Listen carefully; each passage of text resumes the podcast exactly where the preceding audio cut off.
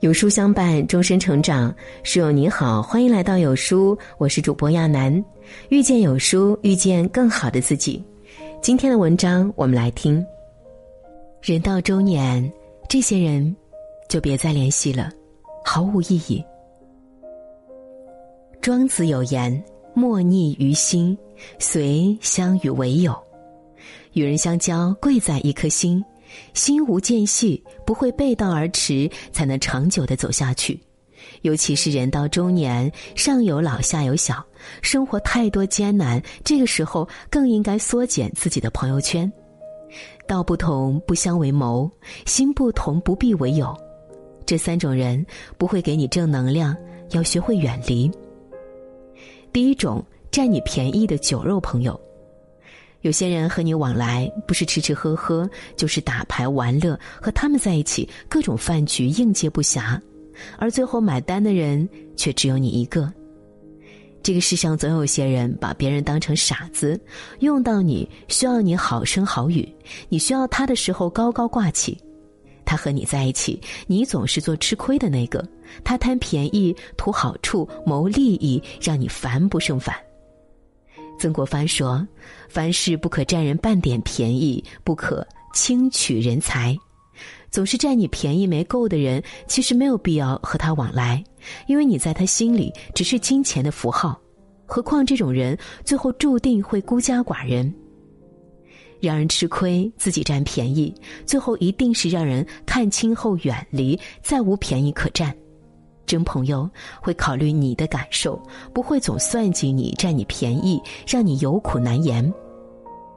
第二种，借钱不还的虚假朋友。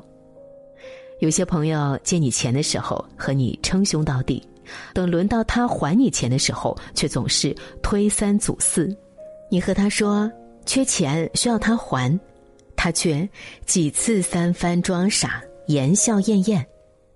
曾看到过这样一句话，深以为然：你可以装傻，也可以糊弄别人，但一定要坚持自己的底线。底线内的东西叫人品。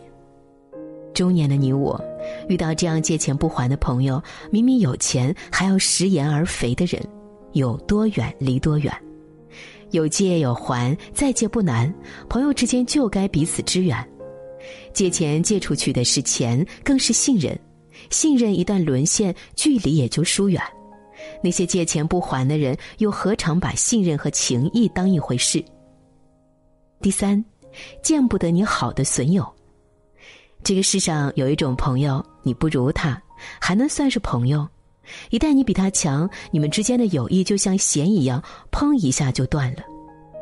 有一位作家说过，有些人，就算你没得罪他。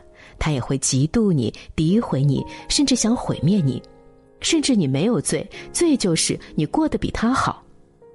有些人就是这样，自己什么条件，他的朋友也要和他一样，容不得比他强一星半点。他们的字典里有一句话，就是“同是一棵树上的花，凭啥你开的灿烂？”因为我不如你优秀，所以我也容不得你优秀。就这样诋毁朋友、伤害朋友，甚至做出有损朋友利益的事。人到中年，酒肉朋友要少一点，离着借钱不还的人远一点，和损友当机立断，别往来，多一些时间陪陪家人和孩子，才是我们最该做的事。